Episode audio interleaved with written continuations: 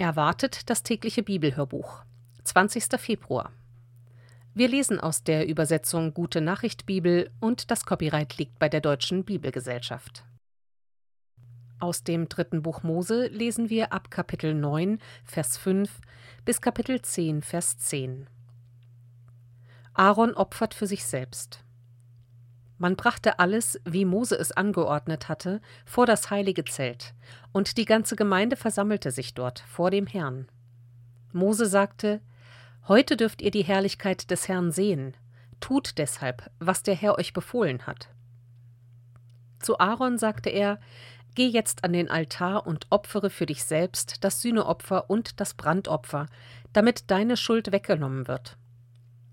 Anschließend bringst du die Opfer für die Schuld des Volkes dar. Tu alles, wie der Herr es vorgeschrieben hat. Aaron ging zum Altar und schlachtete den jungen Stier, den er als Sühneopfer für sich selbst mitgebracht hatte. Seine Söhne fingen das Blut auf und brachten es ihm. Mit dem Finger strich er von dem Blut an die Hörner des Altars, das übrige Blut schüttete er unten an den Altar. Die Fettstücke, die Nieren und den Fettlappen an der Leber verbrannte er auf dem Altar, genau wie der Herr es Mose aufgetragen hatte. Das Fleisch und die Haut verbrannte er außerhalb des Lagers. Nun schlachtete Aaron den Schafbock für das Brandopfer. Seine Söhne fingen das Blut auf, und er sprengte es ringsum an den Altar. Dann zerlegten sie das Opfertier und reichten ihm die Stücke, zuletzt den Kopf. Aaron verbrannte alles auf dem Altar. Die Eingeweide und die Unterschenkel säuberte er mit Wasser und legte sie oben auf die brennenden Stücke. Aaron opfert für das Volk. Danach brachte Aaron dem Herrn die Opfergaben des Volkes. Er schlachtete den Ziegenbock, der als Opfer für die Verfehlungen des Volkes bestimmt war, und verfuhr damit wie bei dem Sühneopfer für sich selbst. Er besorgte das Brandopfer genau nach der Anordnung. Vom Speiseopfer nahm er eine Handvoll und verbrannte diesen Teil auf dem Altar zusätzlich zu dem Speiseopfer, das zum Morgenbrandopfer gehört. Dann schlachtete er den Stier und den Schafbock für das Opfermahl des Volkes. Seine Söhne fingen das Blut auf und Aaron sprengte es ringsum an den Altar. Die besten Stücke der beiden Opfertiere legten seine Söhne auf die Fleischstücke von der Brust, das Fett an den Eingeweiden, die beiden Nieren mit dem Nierenfett, den Fettlappen an der Leber und dazu vom Schafbock den Fettschwanz. Aaron verbrannte alle Fettstücke auf dem Altar. Die Bruststücke und die rechte Hinterkeule aber übereignete er symbolisch dem Herrn, genau wie Mose es befohlen hatte. Als Aaron alle Opfer dargebracht hatte, hob er seine Hände empor und segnete das Volk. Dann stieg er vom Altar herab.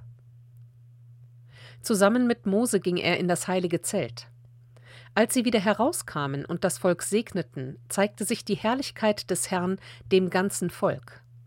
Flammen gingen von ihr aus und verzehrten die Brandopferstücke und die Fettstücke auf dem Altar. Bei diesem Anblick brach das Volk in Jubel aus, und alle warfen sich anbetend zu Boden. Ein schwerer Verstoß gegen die Opfervorschriften. Zwei Söhne Aarons, Nadab und Abihu, nahmen ihre Räucherpfannen, legten Glut und Weihrauch hinein und gingen damit ins heilige Zelt. Aber sie hatten die Weisung des Herrn nicht beachtet und die Glut nicht vom Altar des Herrn genommen. Da ging Feuer vom Herrn aus und tötete sie. Mose sagte zu Aaron: Hier erfüllt sich, was der Herr gesagt hat. Ich erweise mich als der heilige Gott an denen, die mir nahen dürfen, und meine Macht und Hoheit zeige ich vor meinem ganzen Volk. Aaron war vor Schreck wie gelähmt. Mose rief Michael und Elizaphan, die Söhne von Aarons Onkel Usiel, und befahl ihnen: Schafft die Leichen eurer Verwandten aus dem Heiligtum, bringt sie vors Lager hinaus. Sie gehorchten und schafften die Toten in ihren Priesterhemden an einen Platz außerhalb des Lagers. Mose sagte zu Aaron und dessen Söhnen Eleazar und Itamar: Lasst eure Brüder und die anderen Israeliten und die beiden Männer trauern, die der Herr bestraft hat. Ihr aber dürft eure Haare nicht ungepflegt hängen lassen und eure Kleider nicht zerreißen. Sonst müsst auch ihr sterben, und der Zorn des Herrn kommt über die ganze Gemeinde. Entfernt euch auf keinen Fall vom Eingang des heiligen Zeltes, sonst müsst ihr sterben. Denn ihr seid mit heiligem Öl zu Priestern des Herrn geweiht. Aaron und seine Söhne befolgten diese Anweisung. Einschärfung der Priesterpflichten. Der Herr sagte zu Aaron: Wenn ein Priester, du selbst oder einer deiner Söhne, ins heilige Zelt geht, darf er vorher weder Wein noch Bier trinken, sonst muss er sterben. Diese Vorschrift gilt für alle Zukunft. Ihr müsst unterscheiden zwischen gewöhnlichen Orten und meinem Heiligtum, zwischen reinen Dingen und unreinen. Ihr müsst den Israeliten alle Gesetze einprägen, die ich durch Mose verkündet habe, und müsst sie ihnen erklären. Mose sagte zu Aaron und den beiden Söhnen, die ihm geblieben waren, Eleazar und Itamar: Was von den Speiseopfern übrig bleibt, die dem Herrn dargebracht werden, dürft ihr nehmen und daraus Brot backen, aber ohne Sauerteig. Esst es an geweihter Stätte neben dem Altar, denn es ist etwas besonderes Heiliges. So hat der Herr es mir befohlen. Es ist der Anteil, der dir, Aaron, und deinen Nachkommen von den Speiseopfern des Herrn zusteht. Die Brust und die Keule, die dir und deinen Nachkommen von den Mahlopfern der Israeliten zustehen, könnt ihr an einem anderen reinen Ort verzehren, nicht nur du und deine Söhne, sondern auch die Frauen. Die Priester sollen aber zuerst Keule und Brust zusammen mit den Fettstücken des Opfertieres zum Altar bringen und sie dem Herrn symbolisch übereignen. Danach gehören sie dir und deinen Söhnen. Das steht euch für alle Zukunft als euer Anteil zu. So hat der Herr es befohlen. Als Mose nach dem Ziegenbock fragte, der als Sühneopfer dargebracht worden war, stellte sich heraus, dass man auch Fleisch und Fell des Tieres verbrannt hatte. Da wurde Mose zornig auf Eleazar und Itamar, die beiden Söhne, die Aaron geblieben waren, und sagte: Warum habt ihr das getan? Ihr hättet das Fleisch des Sühneopfers an geweihter Stätte essen sollen, denn es ist etwas besonderes Heiliges. Der Herr hat es euch gegeben, weil ihr zwischen ihm und der Gemeinde alles wieder ins Reine bringen und die Schuld der Gemeinde wegschaffen sollt. Nur wenn das Blut des Opfertieres ins Heiligtum vor den Herrn gebracht worden wäre, hätte das Tier verbrannt werden dürfen. So aber hättet ihr das Fleisch im Heiligtum essen müssen, wie ich es angeordnet hatte. Aaron antwortete Mose Du weißt doch, meine Söhne haben ihr Sühneopfer und ihr Brandopfer dem Herrn heute ordnungsgemäß dargebracht, und trotzdem ist so etwas fürchterliches geschehen. Meinst du, es hätte dem Herrn gefallen, wenn wir ausgerechnet heute das Fleisch des Sühneopfers gegessen hätten? Mose ließ sich das sagen und hieß es gut. Wir lesen aus dem Matthäusevangelium Kapitel 12, die Verse 1 bis 32. Jesus und der Sabbat. Damals ging Jesus an einem Sabbat durch die Felder. Seine Jünger hatten Hunger, darum fingen sie an, Ehren abzureisen und die Körner zu essen. Als die Pharisäer das sahen, sagten sie zu Jesus: Da, sieh dir an, was deine Jünger tun. Das ist nach dem Gesetz am Sabbat verboten. Jesus antwortete ihnen: Habt ihr nicht gelesen, was David tat, als er und seine Männer hungrig waren? Er ging in das Haus Gottes und aß mit ihnen von den geweihten Broten, obwohl das verboten war, denn nur Priester dürfen davon essen. Oder habt ihr nicht im Gesetz gelesen, dass die Priester auch am Sabbat im Tempel arbeiten? Dadurch übertreten sie die Sabbatvorschriften. Trotzdem werden sie nicht schuldig. Und ich sage euch, hier ist mehr als der Tempel.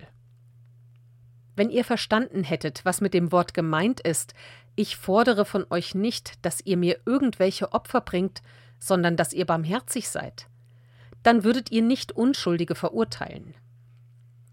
Der Menschensohn ist Herr über den Sabbat. Er hat zu bestimmen, was an diesem Tag getan werden darf. Jesus heilt am Sabbat. Jesus ging weiter und kam in ihre Synagoge. Dort war ein Mann mit einer abgestorbenen Hand. Die Pharisäer hätten Jesus gerne angezeigt und fragten ihn deshalb: Ist es erlaubt, am Sabbat zu heilen? Jesus antwortete: Stellt euch vor, einer von euch hat nur ein einziges Schaf, und das fällt an einem Sabbat in eine Grube. Packt er dann nicht zu und holt es heraus? Ein Mensch ist doch viel mehr wert als ein Schaf. Also ist es erlaubt, einem Menschen am Sabbat Gutes zu tun. Dann sagte er zu dem Mann: Streck deine Hand aus. Er streckte sie aus, und sie wurde so gesund wie die andere. Da gingen die Pharisäer hinaus und beschlossen, dass Jesus sterben müsse. Die erfüllte Zusage. Als Jesus davon hörte, zog er sich zurück von dort. Viele Menschen folgten ihm. Er heilte alle Kranken, verbot ihnen aber nachdrücklich, öffentlich von ihm zu reden. Damit sollte in Erfüllung gehen, was der Prophet Jesaja angekündigt hatte. Hier ist mein Bevollmächtigter.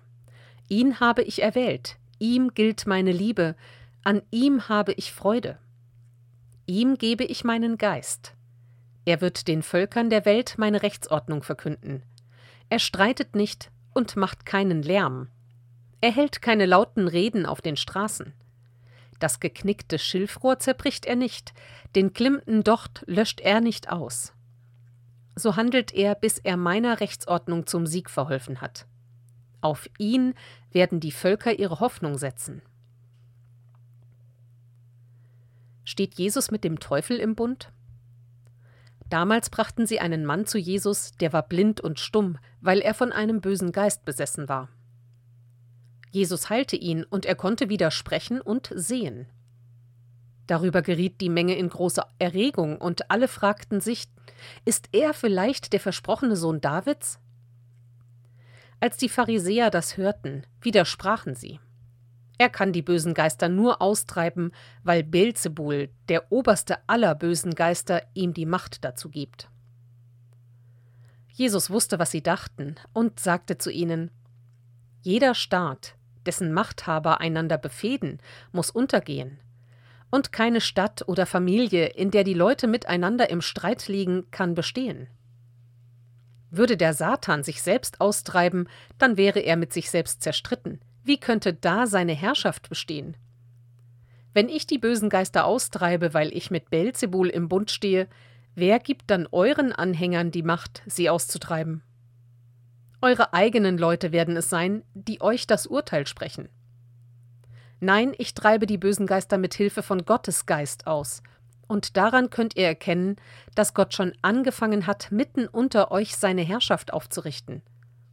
Oder wie kann einer in das Haus eines Starken eindringen und ihm seinen Besitz rauben, wenn er den Starken nicht zuvor gefesselt hat? Dann erst kann er sein Haus ausrauben. Wer nicht für mich ist, der ist gegen mich. Und wer mir nicht sammeln hilft, der zerstreut. Deshalb sage ich euch, jede Sünde und jede Gotteslästerung kann dem Menschen vergeben werden, aber wenn jemand den Geist Gottes beleidigt, gibt es keine Vergebung. Sogar wer den Menschensohn beschimpft, kann Vergebung finden. Wer aber den Heiligen Geist beleidigt, wird niemals Vergebung finden, weder in dieser Welt noch in der kommenden. Aus Psalm 37 lesen wir die Verse 30 bis 40. Ein Mensch, der sich nach Gott richtet, spricht Worte der Weisheit und sagt, was recht ist vor dem Herrn. Das Gesetz seines Gottes trägt er im Herzen, darum weicht er nicht vom richtigen Weg. Wer Gott missachtet, lauert darauf, die umzubringen, die Gott gehorchen. Doch der Herr lässt nicht zu, dass sie in Mörderhände fallen oder dass man sie gegen das Recht verurteilt hoffe auf den Herrn und befolge seine Gebote. Dann ehrt er dich und schenkt dir das Land, und du wirst sehen, wie er seine Feinde vernichtet. Ich sah einen Bösen, der seine Macht missbrauchte. Er wurde immer größer, wie ein Baum auf fettem Boden. Aber als ich noch einmal vorüberging, da war nichts mehr von ihm zu sehen. Ich suchte ihn, doch ich fand keine Spur. Achte auf unsträfliche, ehrliche Menschen, und du wirst sehen, wer den Frieden liebt, dessen Nachkommen bleiben. Doch die Unheilstifter werden alle vernichtet, und ihre Nachkommen werden ausgerottet. Der Herr hilft denen, die zu ihm halten. Wenn Gefahr droht, finden sie bei ihm Zuflucht. Er rettet sie und steht ihnen bei. Vor den Bösen wird er sie retten und ihnen helfen, denn bei ihm suchen sie Schutz. Aus Sprüche lesen wir aus Kapitel 10 die Verse 6 und 7. Wer das Rechte tut, empfängt Segen. Wer das Schlechte tut, hinter dessen Worten versteckt sich seine Gewalttätigkeit. An einen guten Menschen erinnert man sich in Dankbarkeit. Von einem schlechten vergisst man sogar den Namen.